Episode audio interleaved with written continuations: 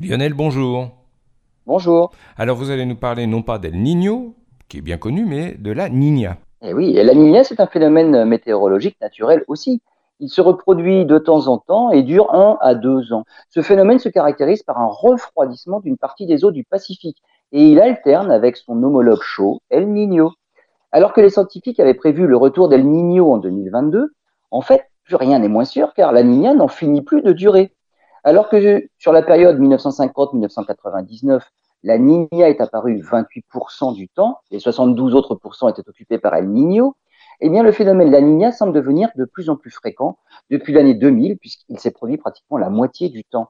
La Niña est beaucoup plus coûteuse que El Niño en matière de catastrophes naturelles. On assiste à de grandes sécheresses dans l'Ouest américain, des pluies diluviennes en Australie, un nombre record d'ouragans dans l'Atlantique, ou encore une canicule historique en Inde.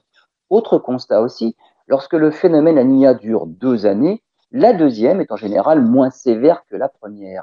Or, c'est le contraire qu'on a observé actuellement. Et les scientifiques prévoient même maintenant qu'elle durera une troisième année.